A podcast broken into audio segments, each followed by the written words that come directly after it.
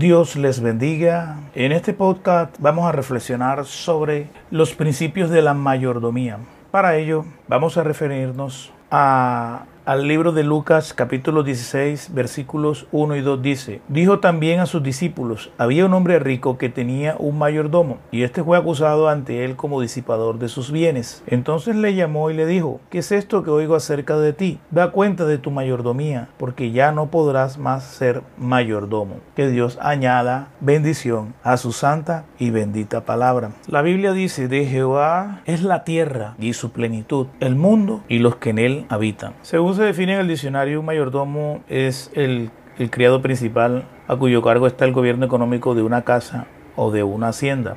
Teniendo estas, estos, estas definiciones en cuenta, pues todas las cosas le pertenecen a Dios porque Él es el creador de todas las cosas. Todas las almas le pertenecen a Dios porque Él es el creador y formador de las almas. Por ende, todo el mundo entero le pertenece a Dios. Y Dios a cada uno nos ha asignado, nos ha dado, nos ha regalado algo para que lo administremos. Todas las personas tenemos algo de Dios especial. Algunas personas poseen riquezas, otras poseen conocimiento, otras poseen habilidades, otras poseen diferentes cosas que deben ser administradas correctamente, deben estar encaminadas para servir a otros. Como mayordomos de Dios, como administradores de Dios, también nosotros recibimos dones espirituales de Dios. El principal don que hemos recibido es la salvación, la vida eterna, y debemos administrarlo correctamente. Debemos guardar nuestra salvación con temor y temblor. A partir de esto también hemos recibido dones espirituales los creyentes, dones espirituales con los cuales edificamos a la iglesia y a través de esos dones también tenemos que ejercer una mayordomía espiritual. Debemos ser administradores de la gracia de Dios. Nosotros los creyentes hemos probado la gracia de Cristo, la gracia de Dios en Cristo Jesús y por medio de esa gracia hemos recibido la salvación y la vida eterna. Dios nos ha dado su Espíritu Santo. Dios nos ha restaurado, nos ha regenerado. Dios nos ha bendecido. Dios nos ha hecho nacer de nuevo. Dios nos ha dado un ministerio. Aquellos que han recibido un ministerio de Dios un ministerio de servicio, un oficio, como es el de ser pastor, como es el de ser profeta, como es el de ser un evangelista o como es el de ejercer un apostolado. A los que hemos recibido un ministerio, Dios nos ha constituido como administradores de los misterios de Dios, como administradores de la gracia de Dios. Y como administradores de Dios tenemos que rendirles cuentas a Dios. Dios nos va a pedir cuenta sobre esa administración. Y eso es lo que nos enseña esta parábola la parábola del mayordomo infiel. Este mayordomo al cual hace referencia el libro de Lucas, según la parábola de Jesús, era un mayordomo que ejercía una mala administración. Su oficio de mayordomía estaba enfocado a sus intereses personales y no a su misión como mayordomo. El oficio que ejercía como mayordomo lo hacía de forma deshonesta. Era un mal administrador, era infiel. Su señor, ¿verdad? Lo había constituido como mayordomo sobre todas sus riquezas. Cuando un mayordomo o cuando una persona era constituida como mayordomo, esta persona administraba todos los recursos y a ella le correspondía hacer la respectiva administración y darle la respectiva dotación a los empleados de esa casa o de esa hacienda. Esa era la función de un mayordomo. Pero este mayordomo infiel del cual nos habla la escritura era un mayordomo que ejercía una mayordomía con infidelidad. Era un mayordomo mezquino, egoísta. Era un mayordomo que no actuaba honestamente. Había usado su cargo, había utilizado su, su capacidad, estaba utilizando su cargo, su influencia, estaba utilizando su posición, estaba utilizando su poder, su capacidad, la capacidad que su cargo le otorgaba, estaba utilizándolo para su interés personal y no estaba ejerciendo su mayordomía con la honestidad, con la fidelidad que el cargo le demandaba. Cuando una persona es constituida mayordomo, el cargo le obliga a ser fiel. La fidelidad está ligada al cargo de mayordomo. O sea, la principal vocación de un mayordomo es su fidelidad. Los que son eh, padres de familia ejercen una mayordomía. Los pastores ejercen una mayordomía. Las personas que tienen cargos de liderazgo, cargos públicos, ejercen una mayordomía y esos cargos demandan fidelidad, demandan transparencia,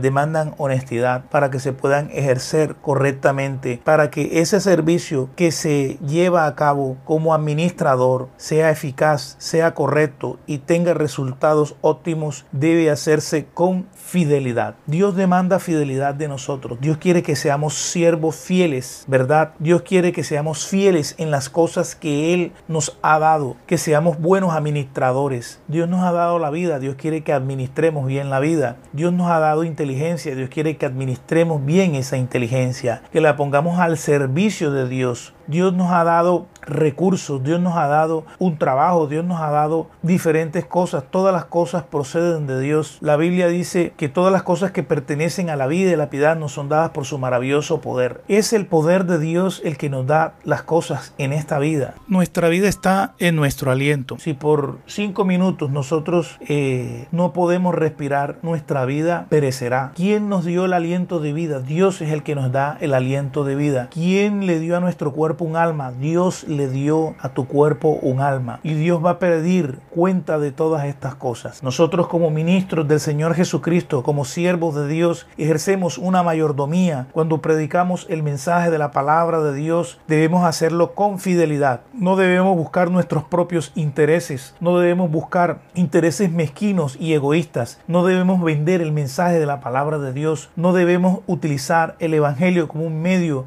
para enriquecernos. El apóstol Pablo dice que todos los que quieren enriquecerse a través de la piedad son traspasados de dolores, terminarán apartándose de la fe, terminarán eh, alejándose de Dios, terminarán eh, en perdición, dice el apóstol Pablo. Nosotros no podemos usar el ministerio para intereses personales cuando Dios nos llama a servirle en su obra, a ejercer ese oficio como pastor, como predicador. Implica que también dejemos nuestros intereses personales, implica que renunciemos a intereses mezquinos, implica también que renunciemos a toda avaricia, a toda ambición egoísta. Eso es ejercer una mayordomía. Nosotros somos administradores de la gracia de Dios. ¿Y qué implica ser administradores de la gracia de Dios? Que Dios por medio de nosotros obra milagros en la vida de las personas. Dios por medio de nosotros obra sanidades en la vida de las personas. Dios por medio de nosotros trae respuesta a la necesidad espiritual. Trae una respuesta a través de su palabra a las personas que necesitan una palabra de Dios. Por eso somos administradores de los misterios de Dios, porque Dios nos revela su palabra y a través de la enseñanza nosotros damos a conocer los misterios de la gracia, los misterios de la piedad de Dios. Por esa razón nosotros no podemos gloriarnos ni enorgullecernos por las cosas que enseñamos o si somos maestros de la Biblia o si hemos recibido el conocimiento de que nos gloriamos. Dios por medio de su Espíritu que nos inspira y pone sus palabras en nuestros labios para que nosotros edifiquemos, consolemos, exhortemos, reprendamos, redargamos a las personas que están en circunstancias de pecado, en circunstancias de necesidad, en diferentes circunstancias que están afligiendo su vida. Dios es poderoso y Dios manifiesta su poder a través de sus siervos los profetas, a través de sus siervos los apóstoles, a través de sus siervos los pastores, a través de sus siervos los predicadores. Dios manifiesta su poder. Dios trae liberación, ¿verdad? Liberación espiritual. Hay personas que están cautivas espiritualmente, que están atadas a un espíritu de enfermedad, que están atadas a un espíritu de ruina, que están atadas a un espíritu que quiere destruir sus vidas, a un espíritu que vino a hurtar en sus vidas, a destruir en sus vidas, a acabar con sus vidas. Y Dios nos ha dado autoridad para en su nombre liberar a esas personas, para ordenar la liberación de esas personas. Dios nos ha dado su Espíritu Santo y el Espíritu Santo pondrá bajo, arresto a esos demonios, a esos espíritus inmundos, a esas potestades, a esos poderes que están operando en la vida de familias, en la vida de personas, causando ruina, causando dolor, causando enfermedad, causando división, llevando a los jóvenes a las drogas, a la delincuencia, a las jovencitas, llevándolas a la prostitución. Esto lo hacen espíritus inmundos que operan en familias, en la vida de personas. Y Dios por medio de el hombre de Dios, por medio del varón de Dios trae liberación a la vida de las personas. Por medio de su palabra Dios declara liberación, Dios trae liberación. Por medio de su palabra, Dios imparte su autoridad para libertar a las personas que están cautivas, a las personas que están en prisiones de oscuridad, en prisiones de miseria, en prisiones de angustia, en prisiones, bendito sea Dios, de dolor, en prisiones de necesidad, en prisiones de pobreza, en prisiones de fracaso. Muchas personas están cautivas en prisiones y Dios nos ha otorgado esa mayordomía para llevar a esa necesidad que hay imperante en el mundo, en los diferentes lugares, en las diferentes ciudades, en los pueblos, en diferentes lugares. Hay una necesidad espiritual latente y esa necesidad espiritual la cubre Dios por medio del Evangelio, por medio de la gracia de Jesucristo, por medio del Espíritu Santo. Cuando nosotros analizamos el, eh, el resto del texto sobre el mayordomo infiel, vemos cómo este actuó sagazmente cuando se enteró de que su Señor le iba a retirar del cargo que había ejercido de forma infiel, de forma deshonesta. Y este mayordomo actuó, dice la escritura, sagazmente y empezó a perdonar las deudas de todas las personas que le debían a su Señor, para que estos, cuando él fuera retirado de su cargo, lo tuvieran en cuenta. Y dice en esta parábola, dice que su Señor lo aplaudió por la manera inteligente como actuó. El Señor Jesús nos recomienda en esta parábola que debemos ganar amigos por medio de las riquezas injustas, para que cuando éstas falten os reciban en las moradas eternas. Lo cual quiere decir que aquellas cosas que hemos recibido de Dios debemos ponerlas al servicio de los propósitos de Dios, de los intereses de Dios, para que nos ganemos la amistad de Dios. Y Dios enseña un principio importante en la mayordomía. Dice que el que es fiel en lo muy poco, también lo será en lo mucho. El que es infiel en lo poco, también será infiel en lo mucho. Y, añade además el Señor dice, pues si en las riquezas injustas no fuiste fieles, ¿quién os confiará lo verdadero? O sea, si nosotros aquí en esta vida no somos fieles con las cosas que Dios nos ha dado, si somos ministros de Cristo, si no somos fieles con el oficio que ejercemos para servir a la iglesia, ¿cómo Dios nos va a confiar lo que verdaderamente es nuestro? Las riquezas de este mundo no le pertenecen a nadie. Las riquezas de este mundo le pertenecen a Dios. Todo el oro y la plata, todas las cosas, todos los bienes, todas las cosas le pertenecen a Dios. Y Dios nos llama a ser administradores de esos bienes y servir a los propósitos de Dios para que nosotros podamos ganar las moradas eternas. Dios quiere que nosotros en estas cosas que no nos pertenecen, que es ajeno, todas las cosas en esta vida, aún nuestra propia vida es ajena a nosotros, no nos pertenecen. Y Dios quiere que nosotros seamos fieles. Ahora bien, hay algo que parece que fuera contradicción. Dios llama a las riquezas que las personas adquieren en este mundo como riquezas injustas. ¿Por qué Dios las llama injustas? Porque muchas personas adquieren riquezas en esta vida sin la bendición de Dios. Son personas que recurren a diferentes estratagemas. Muchas personas hacen riquezas con estratagemas. Muchas personas hacen riquezas con astucia. Aún personas se enriquecen, ¿verdad? Explotando a otros seres humanos semejantes a ellos, a su propio prójimo, explotándolos laboralmente. Muchas personas hacen riqueza aprovechándose de la necesidad de otro, haciendo usuras. Muchas personas hacen riquezas sin la debida bendición de Dios. Ahora bien, ¿por qué pasa eso? Porque estamos en un mundo que está colmado de injusticia y Dios soberanamente permite todas estas cosas. Por eso Dios llama a las riquezas de este mundo riquezas injustas, las riquezas que proceden de del hombre por su propia fuerza, por su propia autosuficiencia. La Biblia nos habla de que muchos con soberbia alcanzaron grandes riquezas, muchos con su propia sabiduría, con su propia astucia, con sus propias habilidades, alcanzaron grandes riquezas y las hallaron sin estorbo alguno. Pero esas riquezas, aunque ellos las logran, no tienen posesión de esas riquezas, aún así le pertenecen a Dios. Y ese es el llamado que Dios hace, que están obligados por el hecho de que le pertenecen estas riquezas a Dios, están obligados a servir a Dios con sus riquezas, a arrepentirse de sus pecados, a reconocer a Dios, a volverse a Dios, a arrepentirse de todas las cosas malas que han hecho, con las cuales han amasado bienes y riquezas, engañando, mintiendo, explotando a otros, ¿verdad? Entonces estas personas tienen que arrepentirse y alcanzar las moradas eternas porque sus riquezas no les servirán para obtener las moradas eternas, no pueden comprar la salvación de su alma solo con dinero. Y Dios quiere que estas personas dejen de ser esos malos mayordomos, esos mayordomos infieles, ¿verdad? Y se vuelvan a Dios, se conviertan a Dios y empiecen a buscar la bendición de Dios y por medio de la bendición de Dios y por medio de la gracia de Dios empiecen a servir a los propósitos del reino eterno de Dios.